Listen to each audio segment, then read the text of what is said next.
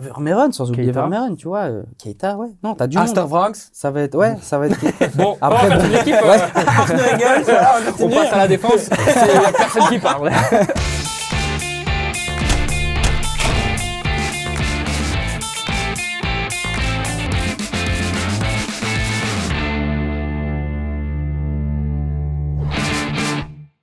Sérieusement sans se prendre au sérieux, c'est toujours mieux. Bienvenue dans un nouvel épisode du Clubhouse Football Time. Je suis toujours très très heureux, bien sûr, de vous retrouver avec mes chroniqueurs aussi piquants que délicieux. Vous allez le voir, vous le voyez, la voix, vous l'entendez, elle va beaucoup mieux. N'oubliez jamais, on est dispo en podcast hein, sur Spotify, très très important.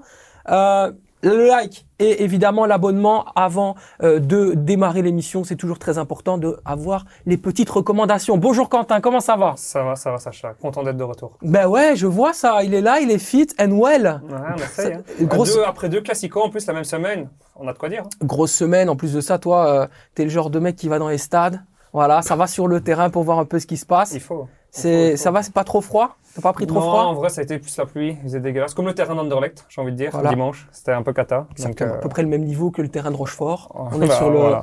on est sur le même truc. C'est vrai qu'on en reparlera, mais Non, ça n'aide pas euh, à la production de football d'avoir des terrains aussi catastrophiques. Thomas, comment ça va? Très très bien. Ah ben je, bien. Je, je crie. Hein. c'est bien chaque semaine, je dois te poser la question. Où as-tu été hein. au stade? Monsieur travaille pour la Ligue 1, il faut qu'il me régale. Bon, ce vendredi, j'étais pas pour la Ligue 1, c'était pour mon propre loisir parce que j'habite dans cette ville. J'étais à Courtrai, j'étais voir Courtrai Westerlo, une purge. Euh, mais bon, après le match, euh, le match d'après, c'était pas forcément euh, meilleur parce que j'étais euh, à Rennes, Monaco, un Ouais. très beau match, très belle ville, très beau stade. Heureusement, mais le match en soi, pas top non. T'as goûté la galette saucisse ou pas? Deux, deux merguez, mayonnaise. Oh. C'est mon cheat day. C'était mon cheat day. C'était day, Mais t'as bien fait, non C'est faire mais plaisir. franchement, c'est la base. Hein. Quand tu vas là-bas, après le match, tu manges une galette saucisse. hein. Et c'est comment le goût de la crêpe? Parce que moi j'ai jamais goûté. Bah, euh, c'est salé quoi. Ouais, c'est une émission culinaire. hein. Vous, êtes, euh, vous êtes dans le, le, le clubhouse culinary time. Non, Non, mais franchement, c'est trop bon. Ouais? Ouais. Bah écoute, je vais le tester parce Ouais, que franchement, ça, me chauffe depuis le temps. On me dit ouais, ceux qui critiquent la galette bretonne, ils ont jamais goûté, machin, C'est très bon. Ouais, c'est top. Bon, allez, on va arrêter de rigoler avec la nourriture. Évidemment, on va parler évidemment de football, mais d'abord, il faut accueillir notre invité. Il est à côté de Thomas. François Marquet, comment ça va, mon François? Ça va, ça va, super, en bonne santé. euh, merci pour euh, l'invitation et l'accueil chaleureux de votre part. Bah, t'es bien, t'es la bienvenue ici. Ça fait vraiment plaisir de te recevoir. On va parler bien sûr de, de toi. Alors pour les gens qui, qui ne, ne te connaissent pas, t'as été formé du côté du Standard de Liège. T'es passé par le club de Moucron, de Wastan Beveren notamment, euh, le club d'Ostende bien sûr. Petit passage dernièrement du côté de, de Cracovie en, en Roumanie. Comment est-ce qu'on dit? Craiova Craiova, exactement. Avec l'accent, si tu veux, on peut parler roumain aussi. Ah ben c'est, vas-y, comment on dit Ce euh, frate. Un petit peu, on apprend, on s'adapte, on s'adapte. Ah, il nous régale, il nous régale. Bah écoute, aujourd'hui, euh, c'était très, très important aussi pour moi de t'inviter parce que c'est la première fois dans l'émission qu'on reçoit un joueur libre. Et la situation du joueur libre, moi, elle m'intéresse énormément parce que on ne se met pas assez souvent dans la peau en fait euh, euh, d'un euh, d'un joueur libre. De qu'est-ce que ça signifie pour un joueur On dit souvent que c'était une espèce de petite mort quand on finit sa carrière, mais quand on est dans l'entre-deux, comment on se sent Toi, comment ça va? Mais comment ça va vraiment? Bah, tout d'abord, je pense que ouais, c'est un sujet qui est assez, intéressant à débattre parce que quand on parle football ou du joueur de foot en particulier, on parle souvent que des bons côtés. Euh, mais effectivement, pour beaucoup de joueurs de foot, il y a ce côté-là où parfois, ben ouais, on peut se retrouver sans club, on peut se retrouver au chômage. Et euh, bah là, bien sûr, mentalement, c'est pas facile. Hein. Je te dis que ça va, mais c'est sûr que mentalement, c'est pas évident. Maintenant, je pense que c'est c'est même peut-être encore plus dur à gérer que qu'une retraite qu'on appelle la petite mort, parce que là, voilà, tu es concret, tu sais que ta carrière, elle est finie, tu as pris ta retraite, tu le sais. Là, quand tu es sans club, bah, en fait, tu sais pas. Et comme tu disais, bah, tu es un peu entre deux, tu sais pas, est-ce que je dois continuer, est-ce que, est que je dois me tourner vers quelque chose d'autre? Et, voilà, après, ça dépend aussi à l'âge que, à l'âge que ça t'arrive, quoi, tu vois. Mm. Alors, c'est super intéressant que tu sois là. Parce qu'on peut poser la question d'un d'un joueur libre à 35 ans, on peut se dire, OK, il lui reste peut-être une année, deux années à aller chercher. On, on avait parlé du cas de, de Clément Tamon qui avait été très populaire à un certain moment parce que lui s'en était, je dirais, plein et que ça avait été euh, justement euh, une espèce de révélation pour beaucoup d'autres. Il avait mis un peu le doigt sur, sur ce qui faisait mal. Mais toi, aujourd'hui, tu as 28 ans, si je ne m'abuse. Ouais. Euh, 28 ans, c'est quand même ce qu'on peut considérer comme le plus bel âge pour un footballeur. C'est on est là, c'est ce qu'on appelle le prime en fait tout simplement. Quand on est à son prime, qu'on est censé être à son prime à 28 ans en tout cas, euh, qu'on est en pleine euh, possession de ses moyens et qu'on arrive comme ça joueur libre, dans la tête, comment est-ce que ça fonctionne en fait? Qu'est-ce qu'on se pose comme question formellement? Bah, c'est ça qui est, ça qui est compliqué. C'est comme tu viens de dire normalement. Donc, tu peux même regarder sur internet. En fait, en termes de statistiques, le prime du joueur de foot, c'est ça. C'est entre 28 et 30. Pourquoi? Parce que tu as l'expérience, tu as la maturité, tu es un peu plus stable dans ta vie aussi euh, personnelle. Euh, donc, c'est d'autant plus frustrant que moi-même, je le sens en fait que je suis bien mieux qu'avant. Euh, quand j'étais en Roumanie, c'était pareil. Bon, malheureusement, les six derniers mois, j'ai pas pu jouer parce que j'ai eu des problèmes avec ma direction. Mais La bon, Roumanie, où souvent, ils ne payent pas les salaires. moi, j'ai été payé. Ça a été, toi Ouais, Ah, moi, j'ai été payé. J'ai- reçu ce que, ce que j'avais à recevoir. Donc, ça, ça, ça a été. Mais bon, euh, malheureusement, euh, j'ai pas joué les six derniers mois. Mais c'est sûr que à 28 ans, ouais, c'est frustrant. C'est frustrant, surtout que j'ai jamais eu de.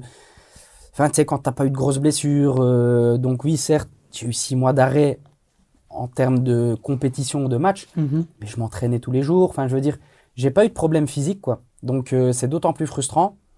Maintenant, voilà, il y a la réalité du marché aussi qui fait que il y a énormément de clubs maintenant qui qui prônent le jeune, quoi. Mais c'est ce que tu m'as dit. Tu m'as dit, écoute, Sacha, aujourd'hui, j'ai vraiment envie de parler de l'âge dans le football. Ouais. Pour moi, c'est vraiment important. Ouais, parce que je pense que, en fait, sur 10 ans, je pense, 10-15 ans, euh, ça, ça, ça a complètement évolué et c'est- complètement l'opposé. Avant, on était trop jeune pour commencer et maintenant, on est trop vieux pour continuer. Donc, euh, c'est un petit peu, c'est un petit peu spécial euh, de, de, de ce point de vue-là.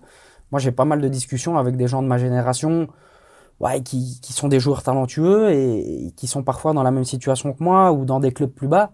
Et c'est vrai que ouais, l'âge dans le football, euh, maintenant, à 28 ans, ben, t'as l'impression que t'es fini, quoi. Moi, je connais pas mal de clubs où euh, ben, le recrutement, il faut que t'aies moins de 26 ans. Ouais. Alors oui, je sais que c'est, c'est, c'est un business, bien sûr. Maintenant, euh, moi, je me rappelle de moi à 20, 21 ans. T'en mets 20 comme ça dans un vestiaire, ça fonctionne pas. Ouais. Donc, moi, je veux bien, oui, bien sûr que le côté business fait que, ben, forcément, un jeune de qualité, je dis bien de qualité, sera beaucoup plus euh, euh, vendable que un joueur de 28 ans. Ça, je suis d'accord avec toi. Mais ça doit pas être au dé- détriment de la qualité, tu vois. Moi, j'ai l'impression que maintenant, on dit, on veut des jeunes, on veut des jeunes, mais parfois au, détriment de la qualité, tu vois. Donc, c'est comme j'en discutais en arrivant. Moi, j'ai rien contre, par exemple, le club Bruges qui va chercher des top talents de 18 ans, tu vois. Mais par contre, Ah, ils ont carrément été chercher Antonio Nusa à l'époque pour 5 millions d'euros, qu'il n'en avait que 16. Ouais, mais tu vois, je veux dire, ça, c'est des, ouais, c'est des coups que je, je peux comprendre, tu vois. je- bien sûr, c'est bankable, tu vois. Maintenant, quand je vois d'autres clubs, je vais pas me faire trop d'ennemis aujourd'hui, c'est pas le but, tu vois. Donc, euh, Ah, bah dommage, on attendait que ça. non, je rigole, je rigole. non, mais euh, voilà, c'est un petit peu le ressenti que j'ai, euh, que, ce soit, que ce soit en D1B, que ce soit en D1A, tu vois, où on, on se force à prendre des jeunes, etc., mais qui sont pas forcément meilleurs que, Ouais. qu'un mec de 28, 30, 31, tu vois, qui t'apportera peut-être cette, express- cette expérience, tu vois. Alors, je me fais l'avocat du diable. Euh, Est-ce que euh, le passage, euh, tes passages en Belgique, euh, ont été, selon toi, suffisamment transcendants que pour pouvoir aujourd'hui, après un passage qui a été écourté du côté de la Roumanie, euh, je dirais convaincre à nouveau un club de Jupiler Pro League? Est-ce que tu penses que ton niveau actuel se situe dans ce, dans ce championnat-là? Alors, pour être tout à fait honnête avec toi, quand j'ai quitté la Roumanie, mon, ma target, c'était même pas la D1A, moi, tu vois. Parce que, voilà, je, je suis réaliste et j'ai pas joué les six derniers mois. Voilà, je m'étais dit, écoute, on va, on va chercher un club de D1B, peu importe. Et même le côté financier, honnêtement, j'avais dit directement, c'est pas important. Euh, tant que j'ai de quoi vivre, c'est bon. Je voulais juste retrouver, tu vois, le plaisir du football et, et revenir un petit peu sur le devant de l'affiche, quoi, tu vois Mhm. ici en Belgique. Euh, maintenant, euh, ouais, c'est sûr que je suis quelqu'un de réaliste, tu vois. Je vais pas m'inventer une vie en disant, oh, ouais, j'étais le meilleur joueur en Belgique pendant 10 ans. C'est pas vrai, tu vois. Ouais. Maintenant, je pense que j'ai une certaine expérience du championnat belge et, du championnat euh, roumain, enfin peu importe, tu vois, du football professionnel qui fait que quand je regarde les matchs à l'heure actuelle et quand je connais mon niveau, Moi, je pense que je, je pourrais aider pas mal d'équipes, ouais. Je pourrais Ouais. aider pas mal d'équipes. Bah, Il y a pas mal d'équipes, ne serait-ce qui joueraient la montée en Challenger Pro League, qui peuvent être intéressantes pour toi. Euh, je pense, euh, quand on voit des niveaux comme euh, ceux notamment de, de Dender ou une certaine équipe comme le Berscott notamment, etc.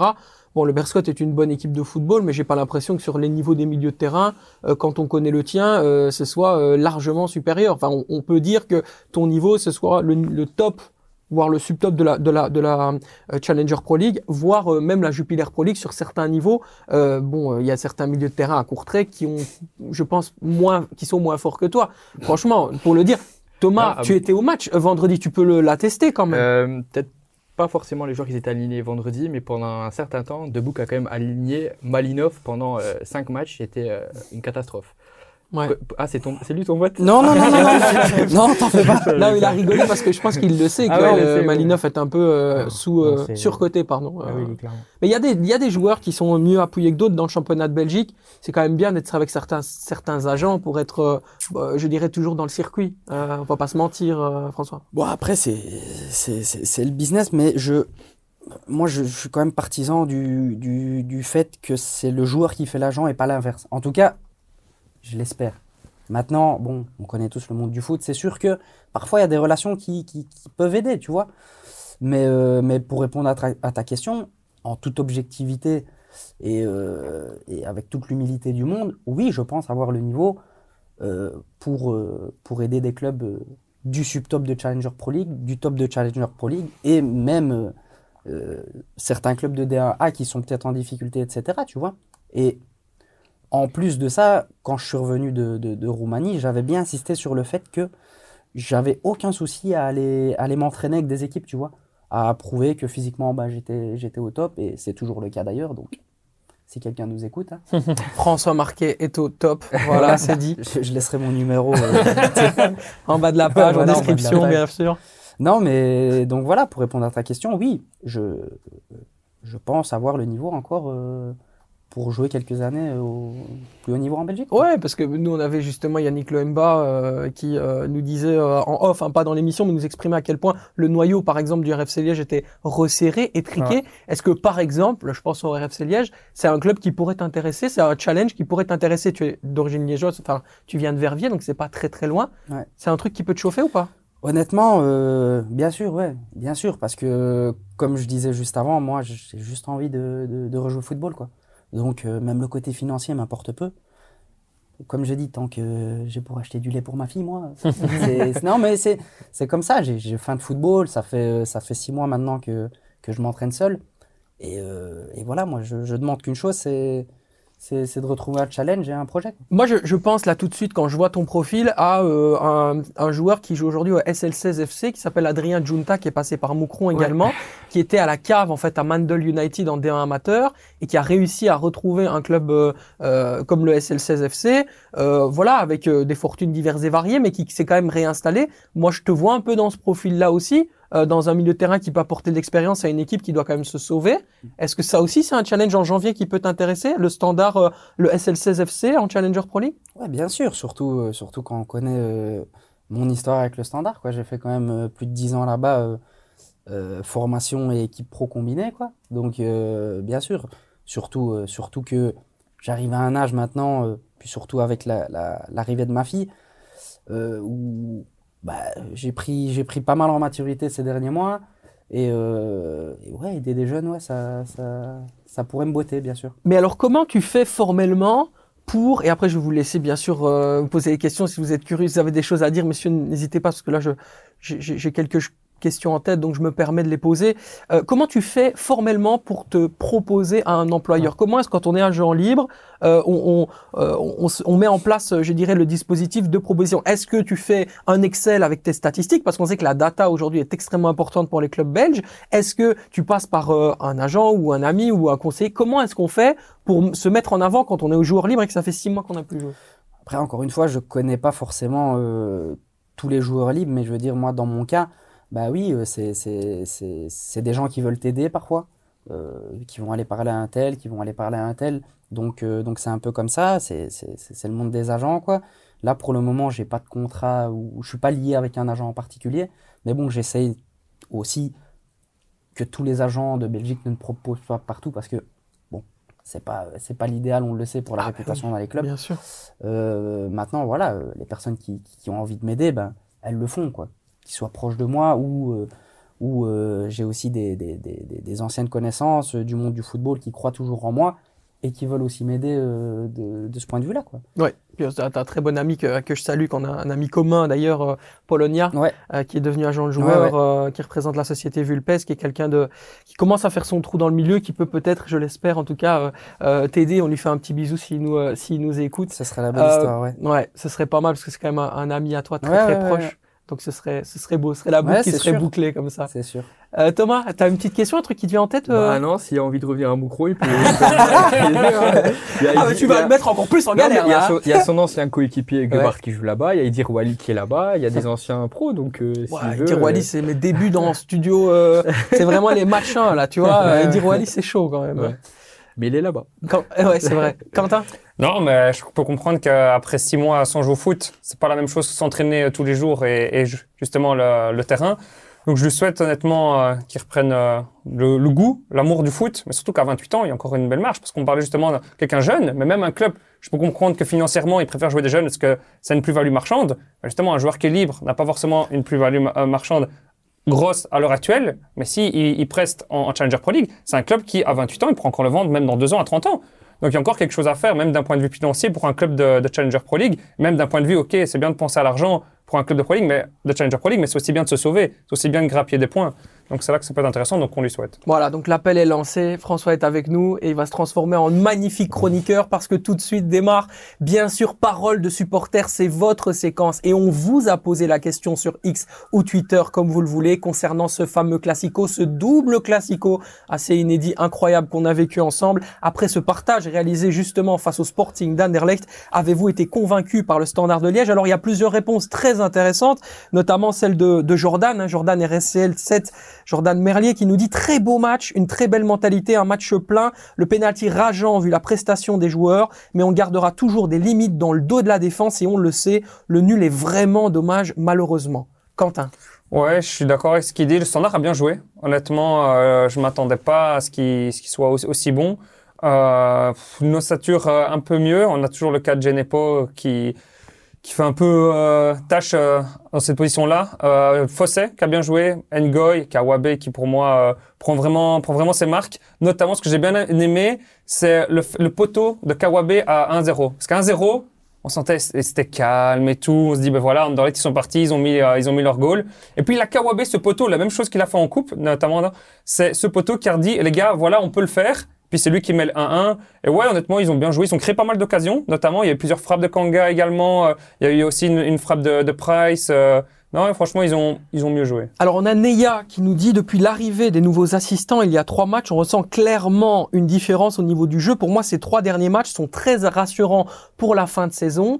Est-ce que ce standard a peut-être trouvé son déclic suite à ce match nul? Paradoxalement, c'est pas une victoire, mais on sent quand même qu'il y a eu, il s'est passé quelque chose avec cette fameuse, euh, je dirais, euh, euh, assise défensive, mais plutôt euh, trouver grâce. Tu vas, alors tu vas rigoler, Thomas, mais à l'équilibre trouvé dans le milieu de terrain, Isaac Price, Kawabe, O'Neill, Mhm. ça marche bien, quoi. Bah, je préfère O'Neill que Hayden, même si Hayden il est, c'est un bon joueur, on est d'accord. 100%. Mais je préfère O'Neill, il est, il est plus, plus vif, plus, plus frais, plus jeune. Ça, ça apporte de, de la fraîcheur.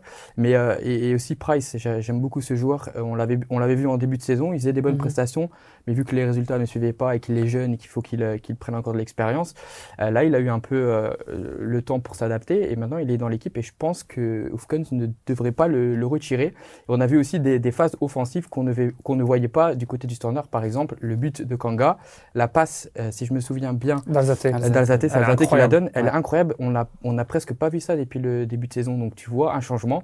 Et c'est peut-être, comme tu disais, lié par rapport où euh, la- personne qui, qui, a- qui a Neya, commenté sur ça, ouais. par rapport aux, euh, aux arrivées de Bernd et euh, José euh, Jeunechamp. Alors c'est magnifique parce qu'à côté de nous, on a un homme qui a été entraîné par José Jeunechamp. Euh, je trouve effectivement qu'il y a un véritable changement collectif, en tout cas dans la préparation défensive des matchs. Cet homme a quand même une science pour savoir contrer et pour attendre les, les, équipes qui sont joueuses. Et vraiment, le standard est dans cette identité-là, une équipe qui sait attendre et qui après repart très très vite et elle a les qualités pour le faire. Qu'est-ce que tu vois de la part de Jeune Champ que toi tu as connu dans ce standard-là, euh, François? Bah, moi, pour être honnête, le standard, euh, je pense qu'ils avaient. il- y a des problèmes euh, technico-tactiques, mais je pense qu'il y avait aussi un gros problème pour moi de d'identité standard. Je, après, c'est mon avis, encore une fois. bien sûr. Comme ancien joueur du standard, je, je comparais un petit peu à mon époque. Euh, Oui, on rappelle que tu as été formé au standard et que tu fais tes débuts en- un peu avant juillet 2013 dans l'équipe première, Ouais, hein, c'est ça. C'est ça. Et, euh, et je pense que Jeune Champ, moi qui l'ai l'ai connu euh, bah, justement au standard euh, en réserve, c'est quelqu'un qui attache beaucoup d'importance à, à l'identité standard, à l'identité du club, les valeurs un petit peu de la ville, etc. Et c'est un mec qui s'est motivé, quoi, humainement. euh, Enfin, je, peux un petit peu m'imaginer le discours qu'il a dû avoir avant le match. euh, euh, contre Anderlecht, mais, mais, mais ça, mais ça fait plaisir de voir, de revoir le standard comme ça après bah, des, des, des mois un petit peu compliqués, etc. Mhm. Et, et j'espère que ça va continuer comme ça. Oui, bien sûr. Et justement, dans, dans ce standard-là, il y a encore des choses qui nous posent pas mal de questions, mais quelque part, le grand gagnant de cette rencontre, ça reste quand même les hommes de, de Karl Hufkens. En fait, aujourd'hui, quand on regarde la rencontre, euh, au bilan général, c'est plutôt Anderlecht qui doit avoir de la peine et le standard qui doit être frustré. 100% d'accord avec toi, parce que quand on on parle point de vue niveau comme ça intrinsèque de l'effectif, Anderlecht est au-dessus. Clairement. Et là, Anderlecht, ils ont mal joué, ils n'étaient pas dedans. Même, moi j'étais au stade, le nombre de fois où le standard avait la possession et faisait tourner le ballon euh, à Anderlecht, franchement, ça m'a impressionné. Ils n'avaient pas fait ça au match de coupe. Mais là, ici, dimanche, c'était le cas où pendant quelques minutes, j'étais là avec des Anderlechtois et je disais, mais punaise, là, ils ont une possession de balle, le standard. C'est affligeant de voir l'Anderlecht qui faisait zéro pressing. Ils voulaient pas récupérer le ballon et tout. Donc ouais, clairement, je pense que Anderlecht a perdu des points sur ce, sur ce match-là et le standard en a gagné, ça c'est sûr. Ouais, dans une construction euh, qu'on appelle en U comme ça, euh, en, en faisant passer le ballon en fait du, de l'ailier gauche vers l'ailier droit, en, en repiquant vers de l'année, repasser, mais très très, euh, sais un peu à la manière du handball comme ça, mais de manière très euh, stérile en fait. La possession était stérile et quelque part le match s'est dynamisé. Quand Francis Amouzou est arrivé sur le côté gauche, il a fait beaucoup de mal à Marlon Fossé. Et encore une fois, la clé de la rencontre, c'est la même qu'au match aller, les amis. On n'a pas compris le problème du côté de Brian Rimmer. Encore un souci tactique c'est exactement le même souci. Nous l'avions pointé euh, lors du match aller ici dans le clubhouse. Ça s'est encore repassé. Marlon Fossé a mangé euh, en plat, en entrée, en dessert, en petit déjeuner, en ce que vous voulez. Euh, et après un jeûne intermittent absolument incroyable, euh, le Ludwig Augustinson. Et en coupe, jeudi, c'était Ndiaye. Eh ben, Fossen n'a pas fait ça. C'est Exactement. vrai, c'est exactement. Donc, je comprends pas comment Rimmer, tu vois ça au match aller, tu vois ça au match de coupe, comment tu peux encore te dire, ben, je remets Augustinson le match dimanche et je mets pas Ndiaye, tu vois. Mais c'est pour ça que je dis que la clé, C'est chaud, quoi. là où il y a eu le déclic Bien dans la, la seconde période, Ouais. c'est quand Francis Amouzou est arrivé, François? Ouais, non, c'est sûr, c'est sûr. Après, euh, il faut se dire que bah, Amouzou, on connaît un petit peu son profil. Dribbleur rapide, explosif, il rentre euh, vers la, 60e. vers la ouais. 60e. Ouais. Donc forcément, Fossé qui est aussi un, sûrement un petit peu fatigué. Et il a pu, euh, il a pu euh, développer toutes ses qualités euh, durant son entrée. Après, chapeau à lui, parce que c'est pas facile de rentrer, et encore moins dans des matchs comme ça. Mhm. Mais ouais, je pense que contre un, contre un mec comme Fossé, ouais, t'as besoin d'un mec qui, t'as besoin d'un mec qui percute un petit peu plus. et on a vu quoi, parce que quand Amouzou est, à- est arrivé sur le terrain, ça a quand même fait un petit peu trembler le standard. hein. Est-ce que dans la prise mentale, on a gagné quelque chose au, au- au- du côté du standard par rapport à Anderlecht? Parce que à chaque fois, hein, première période, Anderlecht, on pense qu'ils vont survoler, qu'ils sont supérieurs et qu'ils vont pouvoir gérer la rencontre. Et le standard revient. Ça s'est passé deux fois à l'aller et au retour. Il y a quand même un petit souci euh, au niveau de la de, de, de l'appréhension d'une rencontre euh, chez les Mauves. Bah, je pense que c'est le fait que ce soit un classico aussi, c'est un, goût différent. Et le Standard avait remporté le match aller. Certes, ils ont perdu en coupe, mais finalement, quand on comptabilise les points, le Standard prend quand même 4 sur 6 contre euh, Anderlecht Ils sont forts face au gros, Ouais. le standard. Très Ouais. très fort. C'est une grosse grosse Et équipe. c'est un des seuls points, je pense, qu'ils prennent à l'extérieur. Parce que, bon, on connaît le standard, ils, ont, été- ils sont très bons face aux, aux grosses équipes, mais c'est plutôt à domicile. Parce qu'à l'extérieur, c'était quand même très compliqué jusqu'à maintenant. Ils prennent un point Anderlecht. Mais, euh, mais non, Et sans messieurs- ses supporters. Oui, ouais, après, Pour bon, une fois, c'est quand même Ouais. important à souligner parce qu'on les a toujours dit. Ça a été un grand argument ici dans le clubhouse. Les supporters sont prépondérants dans la réaction des joueurs. Ils n'ont pas assez de, de, de- de football. Là, c'est ça qui est rassurant, c'est de se dire aujourd'hui, ah ben en fait, on a une identité de jeu qu'on commence à construire. On commence à comprendre un peu où on va. Attention à ne pas casser tout ça encore une fois parce qu'il y aura le match face à Charleroi. Mais on n'est plus que dépendant de l'engouement de nos supporters. Ouais, non, c'est vrai. Mais euh, c'est- beau à voir que maintenant, ils arrivent à, à- à gérer les deux. Parce que c'est- important. C'est surtout les, les points à, à, ext- à l'extérieur qu'ils ont, qu'ils ont beaucoup perdu cette saison. Et c'est ça qui fait qu'ils sont maintenant 6 7 si je me trompe pas dans le classement. Je pense qu'ils sont. Euh, ils sont non, ils sont sept- neuvième avec Ouais, 21 ouais, points. ouais, ouais, Ouais, ouais, ouais. septième, ouais, ils sont pas dans le top 6. Mais je veux dire, ils sont pas très loin de ce top 6 alors qu'il y a encore 3 semaines. Et je me souviens, il y, a, il y a quelques semaines, quand on était ici, tu nous avais dit, ouais, euh, le standard a eu un, enfin, va avoir un Un gros programme, un ouais. calendrier très, très costaud. Et euh, on parlait peut-être d'un éventuel départ de Hoofkens, mais aujourd'hui, il est toujours là. Et le standard, bah, quand même fait de belles choses Ah matchs-là. C'est parfait que tu me dises ça parce que je rebondis sur ce que nous dit euh, Engine numéro 9.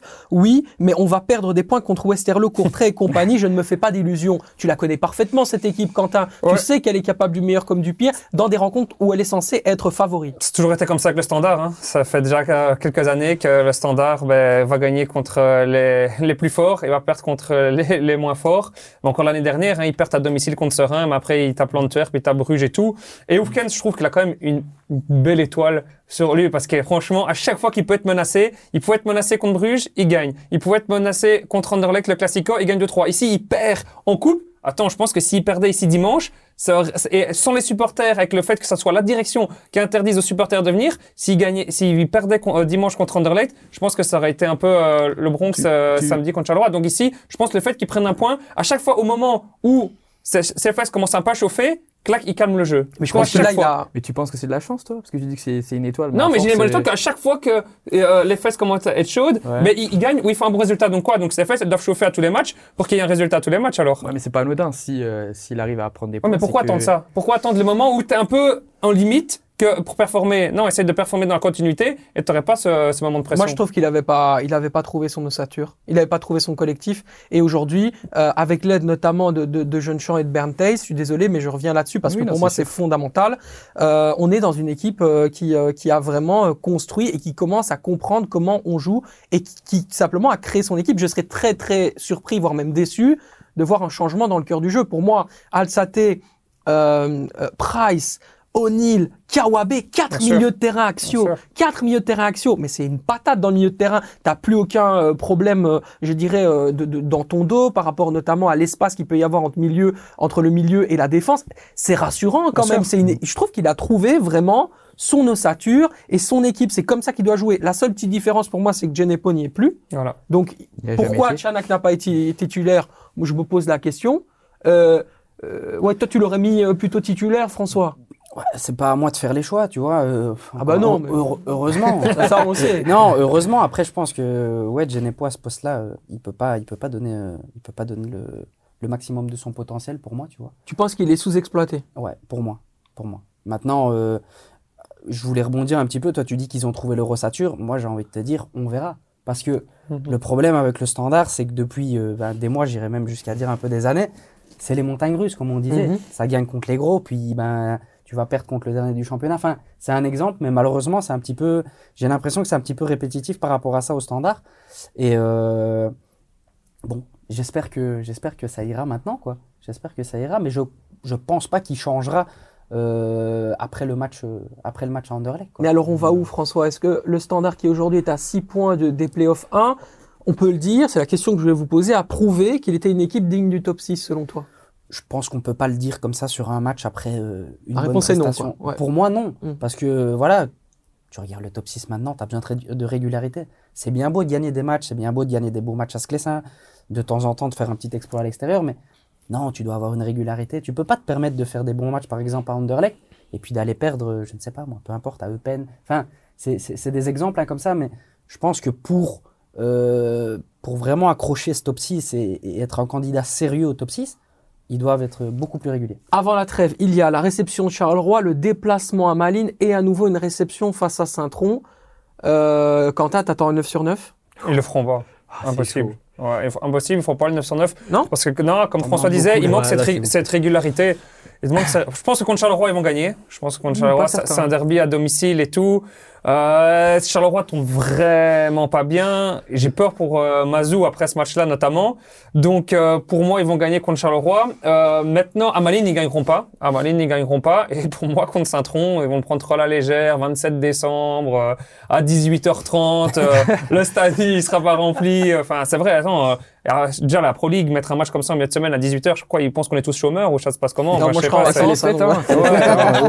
Il y en a qui travaillent. tu vois. Enfin, moi, je trouve ça complètement. euh, Enfin, voilà. Mais euh, pour moi, ils, prendront un point 1 où ça va être un match euh, vraiment à 0-0, un match. euh, À ta droite, Thomas n'est pas d'accord, Quentin.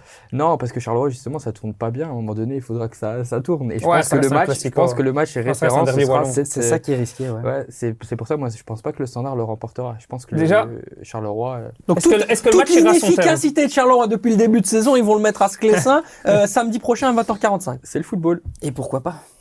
Non, mais enfin, c'est comme ça je ça me semble tellement évident, en fait. Donc vous êtes tous en train, de- on est, on est tous en train de parler sur Charleroi et l'inefficacité depuis 4 semaines, Ouais. de dire qu'il n'y a pas d'attaquants même s'il y en a 5 qui sont dans l'effectif et qui sont pas capables de marquer, mais à Sclessin, dans une équipe du standard qui commence à se trouver, ça va marcher. Tu on les en-. On en reparlera. J'espère que je serai là Hein dans l'émission qui, a- qui a suivi. euh, euh, enfin, qui a- enfin, où il y a tu seras là. Ouais, je serai là. Moi, je Moi, serai je là. serai Je serai là. Je pense Ah ouais, que ça dépendra du standard, moi. Ça dépendra pas forcément de Charleroi, moi, je pense. Je pense que Ah. si. Enfin, Peut-être des supporters de Charleroi. ouais, Parce que s'ils se rebellent, qu'ils font quelque chose ou quoi ouais. T'as entendu parler de quelque chose, Quentin Ah, mais non, j'avais des supporters qui avaient, euh, tes sources. qui avaient euh, envie de, de peut-être se rebeller ou autre, parce que ça va vraiment mal. Et du coup, il faut le espérer un truc pour le supporter du standard et pour la direction du standard qui interdit ses supporters d'aller euh, au Classico. Et du coup, c'est que les supporters standards ne réagissent pas, mais ils ne réagiront pas. Mais les supporters de Charleroi vont à un moment avoir envie de montrer euh, quelque chose, qu'il y ait du changement. Ici, il y a eu un nouvel investisseur, il faut du changement, tu perds encore ici. Tu es la première équipe non relégable. Bah, vous me faites la transition toute trouvée. On passera par un petit passage à Anderlecht et on parlera de des choix de Brian Rimmer. Mais là, il faut effectivement parler de Charleroi. Mm. Euh, L'année dernière, François, Mehdi Bayat était à ta place et Ouais. nous a dit que pour lui, euh, le Sporting Charleroi, la saison dernière, avait raté sa saison. Est-ce que, selon toi, c'est raté d'ores et déjà maintenant? Aussi une deuxième saison ratée pour Charleroi? Bah, je pense qu'on fera, on fera le bilan vraiment. euh, Enfin, ils feront le bilan en fin de saison, euh, que si c'est une saison ratée ou pas. C'est sûr que c'est un début de saison raté, ça oui.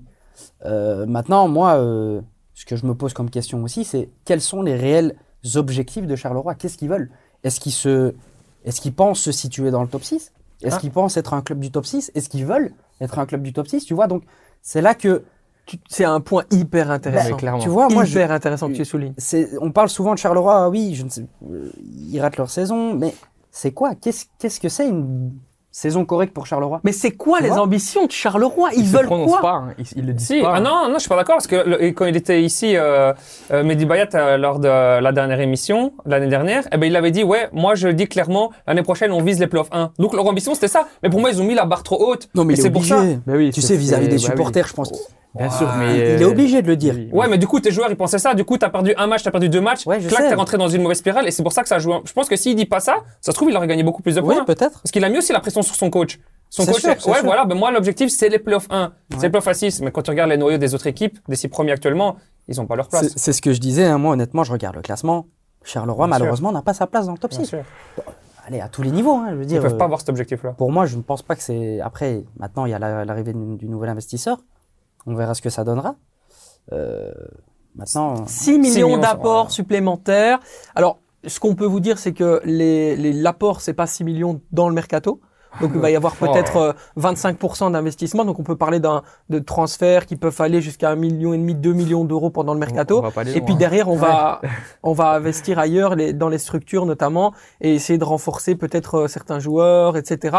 On attend aussi des départs. Moi, j'ai une grosse question, et il y a eu un petit, euh, un petit, pas dire un petit clash, mais dans la presse, euh, Felice Matsu s'est un peu énervé avec euh, avec un journaliste là-dessus. Voilà, Dems Organ, est-ce qu'on l'a perdu définitivement, euh, Thomas? Bah, il voulait partir. Euh, il, il s'en est pas caché. Et, euh, Dans la tête, c'est dur quand Ouais, même. c'est dur parce que il y y a- il y a quelques matchs où, où il, a, où il a été bon, mais euh, il, enfin, apporte en fait ce, ce- ce côté créatif à Charleroi parce que sans lui, franchement, on va pas se mentir. Si Zorgan n'est pas là, il n'y a, pas ce côté créatif. Même s'il est, euh, il, joue, il joue pas à son niveau actuellement, c'est quand même lui qui apporte euh, ce- cet aspect offensif qui a, qui, qui a à Charleroi, même si bon, c'est pas très efficace, il, il apporte ce truc-là. Euh, il aurait dû partir, mais je pense que dans sa tête, il a voulu rester euh, avec l'objectif d'être sélectionné avec l'Algérie pour la Cannes. Je pense Mhm. que c'était ça son objectif. Et apparemment, ça n'a pas fonctionné parce que lors de euh, la dernière sélection, il n'a pas, été convoqué. Mais Charleroi, moi, ce, que, ce qui manque euh, cruellement, Et euh, je vais donner un exemple parfait. C'est euh, en défense en fait. On a trois défenseurs, mais il n'y en a aucun qui, euh, qui, qui est leader, qui a, qui a, qui a ce personnage qui, comme un- à l'image de- d'un deux soleil à l'époque. D'avoir un vrai deux soleil, c'était un, un vrai défenseur un qui, qui, dégageait euh, quelque chose. Et là, il n'y a pas ça à Charleroi pour l'instant. Mais quelque part, il- je vais faire un lien avec ce que disait François. La- la- L'ambition, c'est pas nécessairement uniquement ce qu'on dit ou comment ce qu'on projette pour l'année future. C'est comment est-ce que tu construis une équipe qui va, je veux dire, d'un point de vue euh, euh, légitime et explicite dans le jeu, montrer quel type d'équipe tu es. Tu vois ce que je veux dire? Quand tu as un leader, euh, soit tu fais de la prospection et tu vas chercher des talents comme Charleroi sait le faire parfois euh, en Palestine, à gauche, à droite, euh, euh, et, et tu essayes de créer quelque chose et après derrière tu fais de ce qu'on appelle de l'achat-revente pour acheter très peu et revendre plus cher. Soit tu prends des talents, tu les développes et tu les fais progresser comme un Mehdi Boukamir, soit tu fais une grosse équipe et tu essayes d'aller d'aller chercher quelque chose et là bah, tu peux aller chercher notamment des joueurs qui sont très intéressants comme Parfait Guiagon etc. Mais là c'est les trois en même temps, Ouais. c'est fouillis, on comprend rien, Ouais, mais je on trouve que- comprend rien. Cette équipe de Charleroi, on comprend rien, je suis désolé. Ouais, mais tu trouves pas que le noyau, il est quand même assez qualitatif euh, sur le, le, le point individuel quand tu Oui, individuellement, mais dans le sont- ouais, qu'est-ce qu'ils veulent matchent faire ensemble avec ces joueurs-là est-ce qu'ils matchent Mais c'est parce ensemble que- tous ces joueurs-là? C'est sûr. vois A, a pri- a priori, oui, c'est c'est ça la question, mais je pense que c'est aussi le système de Mazou. On le connaît à force. euh, Mazou, j'ai l'impression, il se, il, il, il teste pas de nouvelles choses. Il, il avait fait, je pense, euh, lors de la trêve internationale, il, avait, il, a- il était passé avec, avec quatre défenseurs. Il avait testé, bon, bah, apparemment, ça n'a pas fonctionné parce qu'il n'a pas, il a pas continué sur cette, sur cette lancée-là. Mais il est toujours dans son système à trois défenseurs derrière. Pour moi, c'est pas, il devrait changer quelque chose. Ouais, changer quelque chose, peut-être ça passera par l'investissement de d'A- David Elmer, nouvel investisseur euh, américain, ça peut être intéressant. Je voulais repasser deux secondes sur Anderlecht parce que pour moi il y a un grand fautif dans le match et je voulais vous poser cette question. Euh, bien sûr, euh, dans l'effectif du Sporting d'Anderlecht, il y a toujours cette épine dans le pied. Qui est- on a l'impression que Anderlecht et Brian Rimmer ne veulent pas ôter. Vous savez très bien de qui je veux parler. Casper Schmeichel, bien évidemment. Ça commence à devenir un vrai souci. Et, euh, et, et- et j'ai un peu l'impression qu'il est là pour être là, Ouais. mais qu'il n'est pas euh, actif. En fait, son, son corps n'est pas présent. Euh, si par exemple Anderlecht a besoin de lui euh, sur une frappe, ben, j'ai pas l'impression qu'il va se plonger pour Non. aller essayer de la dévier le ballon, tu vois. Il est en fin de carrière. Ben Vraiment, oui, c'est ça. Ouais, et en surpoids aussi. Oui, fin de carrière, en surpoids, il y a tellement de choses, euh, notamment ben, sur les poteaux de Kawabe, il plonge pas. Et même, moi qui étais au stade, il y a pas mal de supporters d'Anderlecht qui commencent de plus en plus à en avoir marre, à le huer, euh, à dire des mots contre lui et tout. Donc, est-ce qu'ils auront la, la patience euh, si après tu vas jouer contre les grosses équipes et tout et que tu qu'il est fautif contre un Gant, contre Ouais. un Gain, contre un Bruges En Je crois que Ça va compliqué, ça va, ouais. ça va faire mal, ça peut être décisif, hein, honnêtement, parce que c'est c'est vraiment pas bon. Le seul gros match qu'a gagné le Sporting d'Anderlecht, c'était face à l'Antwerp. Les autres, Ouais. c'est zéro, C'est un clean zéro sheet victoire. seulement. hein. Un seul, un seul clean sheet. Quand on voit la rencontre de Maxime Dupé en Coupe de Belgique, bien sûr. C'est impeccable. Le- C'est leader. Oui, c'est même, des- même le début de c'est- saison. C'est un vrai bon clairement. gardien de football. oui. Il a été recruté pour être numéro un. On lui a pas, on lui a menti. Maintenant, ça allait. La pilule, elle est avalée. Mais à un moment donné, on peut faire jouer les performances ou pas? Ouais, mais François, à un moment donné, tu t'es retrouvé dans cette situation Non, je où tu trouvais que tu étais meilleur que ton concurrent et tu te dis ah non mais là, là frérot, Ça tu peux souvent. pas m'en faire. Non mais c'est vrai. Non, après, c'est c'est- c'est sûr que bah, le poste de gardien déjà est très compliqué par rapport à ça. Je l'ai vécu avec, euh, avec, euh, enfin, dans les noyaux euh, dans lesquels j'ai joué. Quoi. Et, euh, et c'est pas évident. Maintenant, le problème, c'est que la hiérarchie, elle est établie, je pense. À Anderlecht, c'est Schmeichel qui est numéro un. Ouais, sans qu'on l'ait dit à Maxime Dupé avant qu'il signe. Parce qu'il est danois. on Oui. Comment est-ce qu'on peut dire que la, la hiérarchie est établie si classiquement ou euh, de manière euh, limpide, quand il a signé son contrat, c'était pas ça Ouais, qui lui a été donné? je sais, mais bon, tu sais bien que dans le football, euh, une parole donnée. mais toi, quand tu étais derrière William Vacker, on t'a dit que William Vacker était titulaire. Ouais, mais bon, moi j'avais, un, standard. moi j'avais un problème de taille, moi, tu vois. Donc c'est pour ça, tu vois. Non, mais euh, bah, par exemple, du toit, il y avait eu, il y avait eu ce problème-là, il me semble, avec euh, à Ostende avec Fabrice Ondora, tu vois, où c'était très compliqué parce que là, tu avais deux numéros, deux numéros 1 entre guillemets, qui n'avaient pas une hiérarchie qui était stricte, tu vois. Là, Anderlecht, ben, le problème, c'est comme tu dis, c'est- il y a un moment donné, je pense, où quand les supporters commencent à s'agacer, euh, et, et même que le monde du football voit que peut-être Schmeichel n'est pas performant, et qu'en plus, Dupé fait des, Mhm. fait des bonnes performances en coupe, bah, il y a un moment où, ouais, tu, tu peux peut-être euh, changer la hiérarchie. Ben oui, et c'est pour ça que je pense que le Sporting d'Anderlecht va plus potentiellement gagner la Coupe de Belgique, même Ouais, s'ils affrontent l'Union Saint-Gilloise lors du prochain tour, que le championnat de Belgique, où là, bah, quand même, euh, même le numéro 2 de l'Antwerp, bah, c'est un certain Senne Lamens, il est excellent, il a fait un très bon match en Coupe de Belgique. Ouais. Voilà, on, on parle quand même de d'équipes qui ont des, des niveaux de gardiens. Voilà, mis à part Anthony Maurice qui est bon, mais qui fait une floche sur cinq matchs, on le sait, c'est son rate, quoi. Il a Ouais, sa ça va. probabilité Mhm. de une connerie par match, on va le dire comme ça.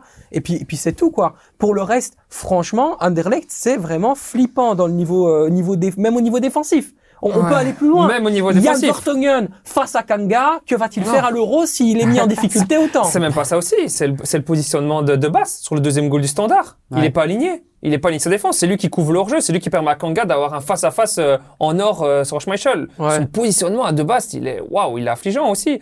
Donc, euh, on a parlé d'Augustinson et tout. Donc, ouais, clairement, c'est le point faible d'Anderlecht. Et la base d'une bonne défense, c'est un bon gardien. Aussi, Il ouais. y a rien à faire. Ouais, parce que je pense que avec un gars, après, encore une fois, moi je suis pas dans l'équipe et je, je, je suis pas sur le terrain avec eux, mais je pense que avec un gardien qui est plus investi, on va dire que Schmeichel, même en termes de communication. Exactement. Moi, j'- exactement. Moi, j'étais au stade euh, Allez, jeudi je pense, et hein. dimanche, et les défenseurs, même là, quand on voit Yann Vertonghen, comment il communiquait avec Dupé et comment il, il communiquait avec Schmeichel, il communiquait totalement différemment. Dupé faisait un bon arrêt, il se saluait, ils s'encourageaient et tout. T'as pas du tout ça avec Schmeichel, hein. donc Ouais. euh, ça c'est important. Ouais, Il est c'est la, fade. di- c'est la différence entre un gardien qui va au bout de ses séances d'entraînement avec le collectif et l'un qui quitte l'entraînement quand il le veut. Voilà, François, on va dire les choses comme elles sont. Non, mais après, il, il a la carrière qu'il a eue et parfois tu as des petits passes droits. Maintenant, le problème, c'est que si les passes droits sont répétitifs Ouais.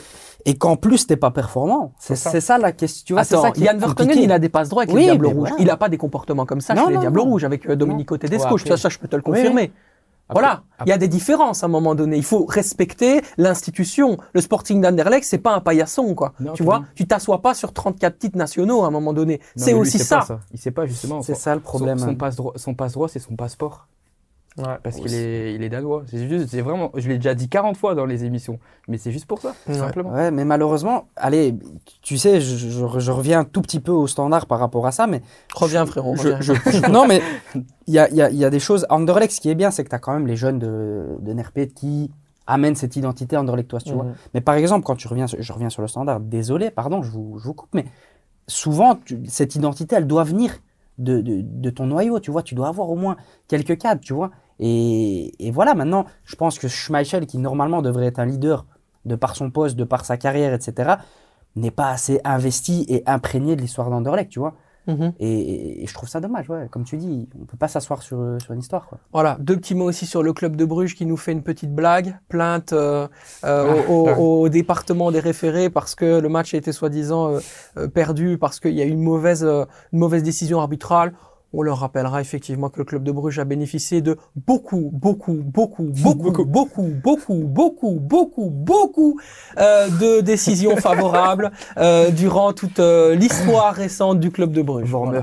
Ouais, exactement. Merci, merci. Je te la- salue en direct. c'est la- je te serre la main. C'est la première Yes. qui me vient à l'esprit. Voilà, on va se calmer, euh, les brugeois. Vous n'aurez évidemment jamais euh, la décision pour vous pour ce coup-là. Mais bon, bien essayé quand même de la part de Bart Vorag et son équipe. Le Cercle de Bruges, justement, euh, éjecté du top 6 après sa défaite samedi dernier contre l'Antwerp.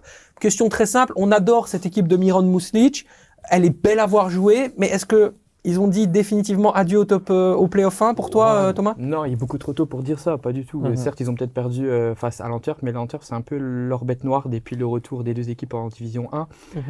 Le Cercle n'a gagné qu'une fois lors des neuf derniers matchs, donc c'est un peu leur bête noire parce que le Cercle performe en, enfin, en majorité quand même assez, assez, Mhm. assez bien face, face aux grosses équipes, Euh, même si là ils ont fait 0 sur 6 avec l'Union et, et, euh, et- et l'Antwerp, mais je pense qu'il est beaucoup trop tôt pour dire que, que, euh, que c'est la fin des, des, des, des playoffs, hein, pas du tout, surtout qu'ils ont quand même pas mal de blessés aussi, ça joue. Oui, et puis c'est une équipe qui aurait peut-être besoin d'une boussole, un espèce d'équilibriste dans le milieu de terrain parce que Bah, ça renverse à gauche, ça renverse à droite, euh, ça part d'un côté, ça part de l'autre, mais à un moment donné, quand le score est favorable, il faut quelqu'un pour mettre le pied sur le ballon. Mais t'en Tu as un, vois t'en as un. Oui, il s'appelle François Martin.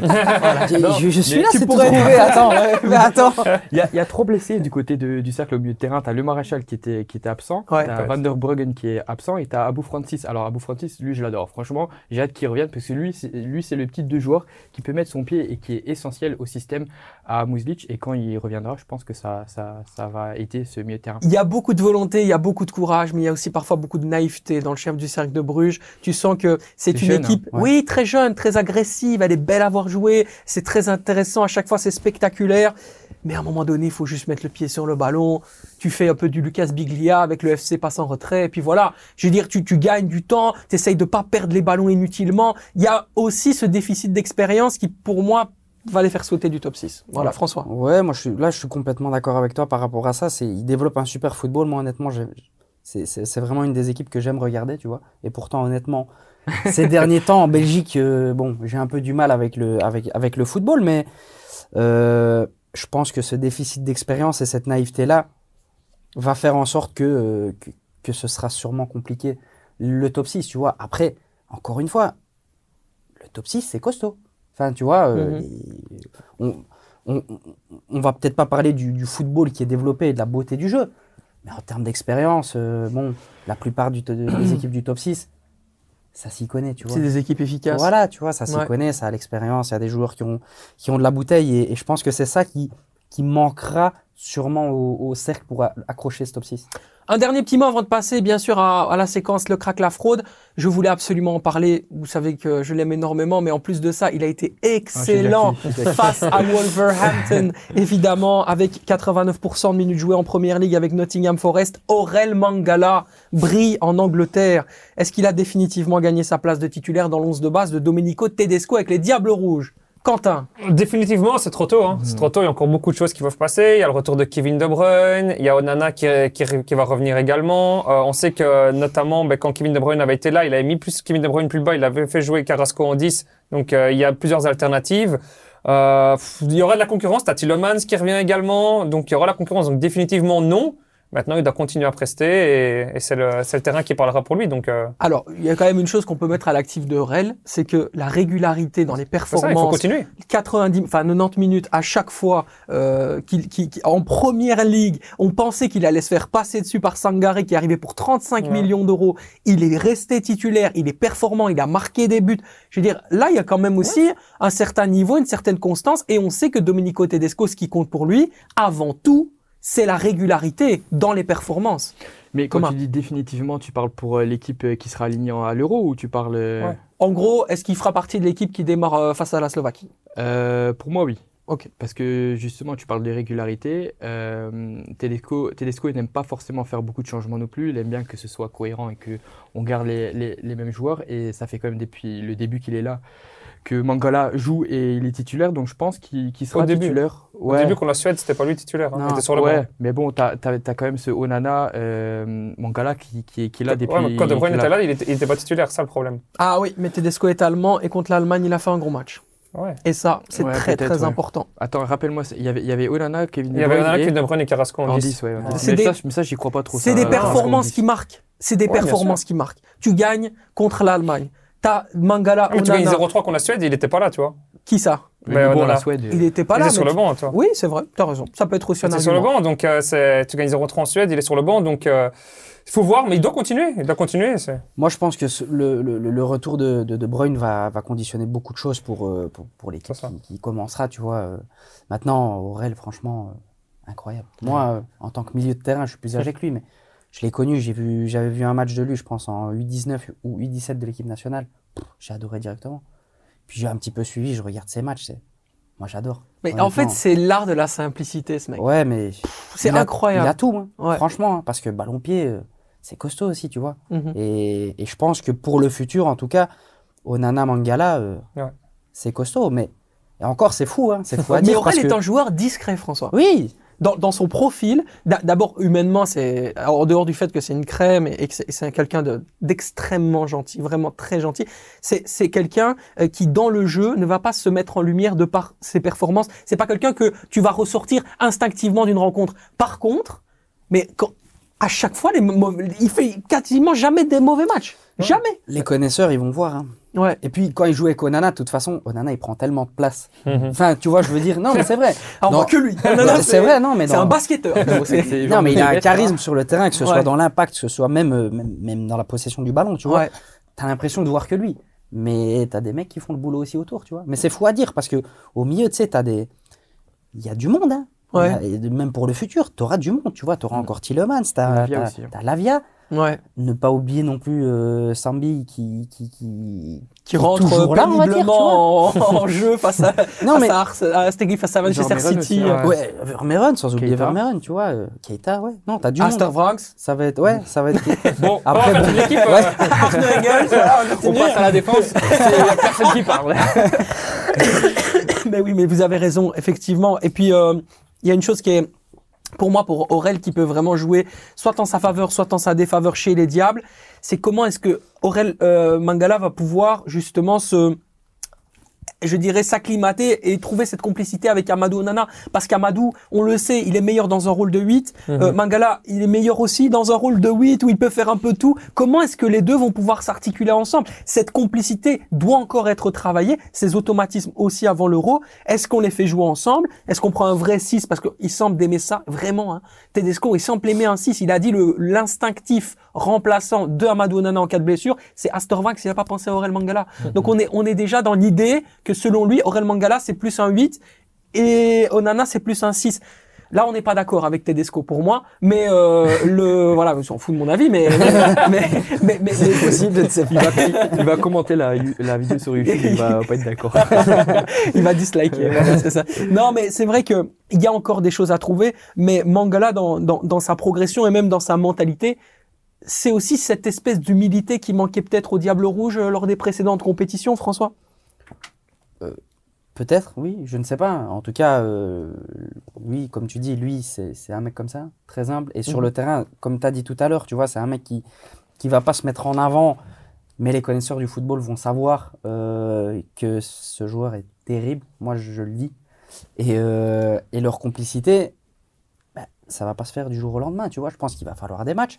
Et, et, et s'il veut les faire débuter euh, à l'Euro, bah, il reste les matchs amicaux. hein. Il me fait penser un peu à N'Golo Kanté, moi. Oh, j'avais le dire, c'est incroyable, c'est vraiment ça. Et c'est lui qui peut mettre en lumière d'autres joueurs Ouais. de- devant lui. Et justement, il va pas prendre cette lumière, il va faire le travail, il va charbonner, il va faire le travail que d'autres ne feront pas, mais pour que l'autre puisse le faire. Et c'est vraiment ça. Ouais. Ouais, c'est un petit peu le même. euh, C'est vraiment ça. C'est des courageux. Vous avez pas l'impression de ça, nos, nos Diables Rouges aujourd'hui? Ouais. C'est pas les plus talentueux, les plus chaloupés, euh, pour reprendre le surnom qu'on avait donné à Axel Witzel, mais euh, mais c'est des courageux. Les mecs, ils vont à la baston, tu vois. Mhm. Moi, j'aime ce genre de profil-là. C'est la grinta. Bah après, Witzel, il faisait, ça aussi, mais dans un, Ouais. un peu plus discret. C'est vrai qu'il avait un peu moins d'emprise sur le milieu de terrain qu'un Onana, par exemple. En tout cas, une chose est sûre, c'est qu'on aura un De Bruyne Onana. Il- là, il faut juste savoir qui, qui les, a- qui les accompagnera pardon, au milieu de terrain. Voilà. Et Tillemans qui va prendre gentiment sa place de remplaçant en lieu et place de Kevin De Bruyne, que je trouve excellent d'ailleurs avec Ouais. Aston Villa. C'est pas pour faire le reproche, mais vraiment dans son euh, dans son évolution. Franchement, numéro 10 avec deux par choc, c'est ça. Reste comme ça. Ne, ne, ne viens pas commencer à nous faire le playmaker, le Modric. Arrête. Stop. Numéro 10. Non, mais c'est vrai, François, toi, tu es milieu de terrain, tu le vois quand même, il a des carences, mais quand il est dans une certaine position, qu'il est libéré pardon, de certaines tâches défensives, c'est un autre Yuri Tillemans. Ouais, c'est sûr. C'est sûr. Après, je pense que il sait faire les deux, mais pour, euh, pour pouvoir exploiter le, le, le maximum de son potentiel offensif, il doit être libéré de certaines tâches. Oui, ça c'est sûr, défensive. Euh, ça, je suis tout à fait d'accord avec toi. Après, son entraîneur, euh, son entraîneur en club, logiquement, doit savoir le mieux où le positionner et avec Mhm. qui le positionner, quoi. Ouais, c'est clair. Le crack, la fraude, votre séquence découverte, ça part maintenant et on démarre tout de suite avec euh, Quentin Ouais. qui a choisi un Voilà. crack ou une fraude? Un crack. Un crack. Et un crack d'une équipe qu'on parle pas beaucoup. Je vais prendre l'OHL, le gardien, Leysen. Ouais. Oh, il a fait une masterclass contre Saint-Tron. Il a fait 12 arrêts, expected goal de 3.6. Il encaisse qu'un goal. Très, très jeune, qui était à Genk avant, notamment. Et un énorme potentiel. Il a mis euh, Maxence Prévost sur le banc. Répète son prénom. Toby, Toby Leysen. Tobe. Toby Leyson. Tobe, Ok. Tobe, Tobe, voilà. Ja, zijn ook. Ja, Ja, ja, mais ça- c'est hyper intéressant. Je trouve qu'il a fait une très très belle euh, prestation. Ouais. Sans lui, certainement Oh, clairement, Saint-Tron. oui, euh, clairement, clairement, voilà. clairement. Grosse équipe Saint-Tron quand même. Ouais, j'aime beaucoup, j'adore les voir jouer. bon. Grosse équipe. Tu dis qu'il n'y a pas beaucoup d'équipes qui jouent bien en Belgique, mais moi je peux t'en citer 4. Hein. C'est d'office direct. Vas-y. Euh, la Gantoise, euh, l'Union, euh, Saint-Tron, du coup. Saint-Tron. Saint-Tron. Et la quatrième équipe, euh, on en a parlé, euh, Cercle. De Bruges. Ouais, Ouais. voilà. Ouais, voilà, des équipes qui sont Ouais. et d'autres qualités. Et donc, tu vois, pour revenir, Saint-Tron qui va le 27 décembre au standard. Donc ton 9 sur 9 du standard, Ouais, il est pas acquis. Il Ça va être compliqué, ambitieux, hein. Et hein, le 9 sur ambitieux. 9 ne m'appartient ça pas. va être nous, hein. compliqué. C'était une question qu'il a posée pas Mais fait, ça dit comme quoi le 9 sur 9, ils le feront pas. D'accord. Thomas, ton crack ou ta Euh, fraude Moi, je vais partir pour un crack aussi. Ok. euh, joueur de l'Antwerp. Euh, je prends ces deux matchs en considération, donc le match face à Charleroi et euh, le match euh, face au Cercle. C'est un joueur qui est arrivé cet été euh, en provenance du CSK Moscou. C'est un ancien, ouais, un ancien international euh, du Nigeria, donc euh, UK.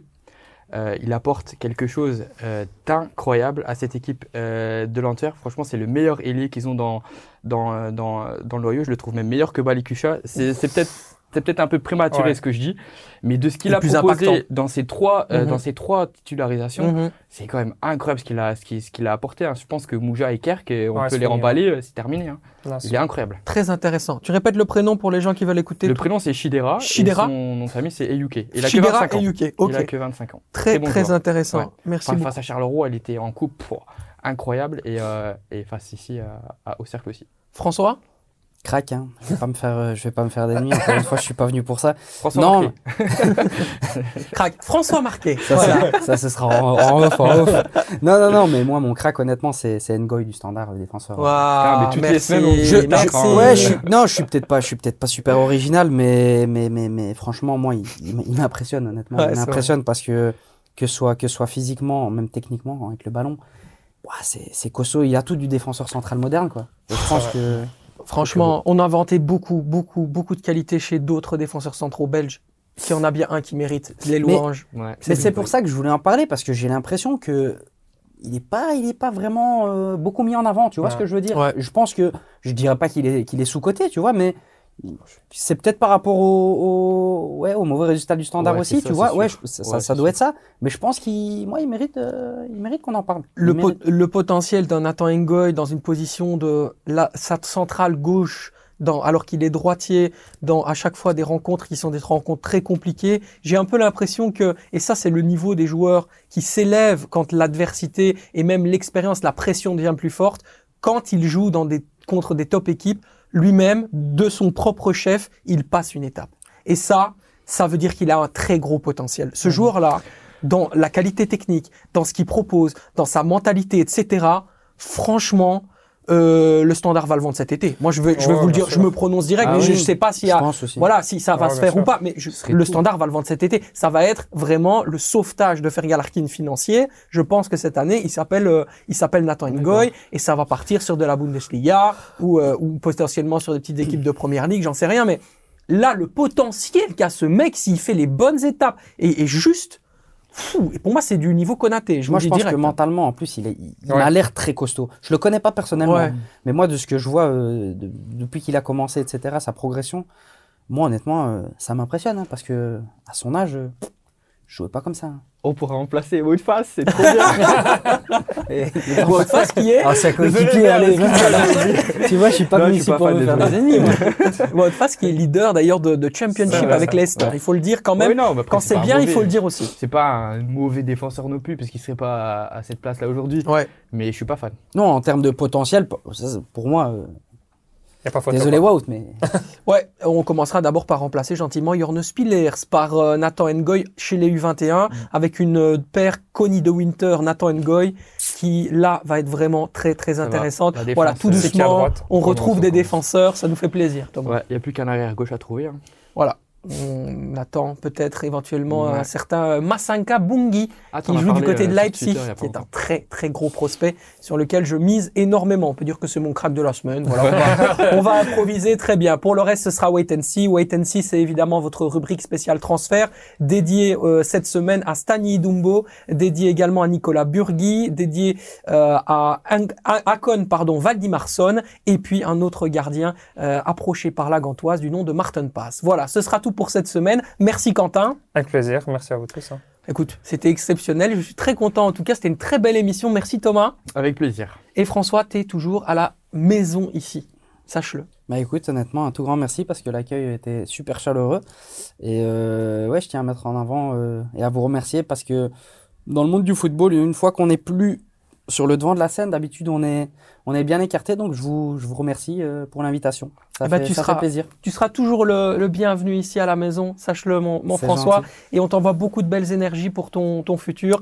Et puis voilà, vous pouvez toujours me contacter si vous voulez un club euh, pour François. Je ferai office d'agent cette fois-ci, il n'y a pas de problème. Ça peut être l'intermédiaire sans On problème. s'arrange, on s'arrange. Allez, prenez soin de vous, prenez soin des autres. À la semaine prochaine. Épisode dédié à la Coupe d'Afrique des Nations. On sera avec un sélectionneur qui va à la Cannes la semaine prochaine. Ça va être chouette aussi. Ciao, ciao.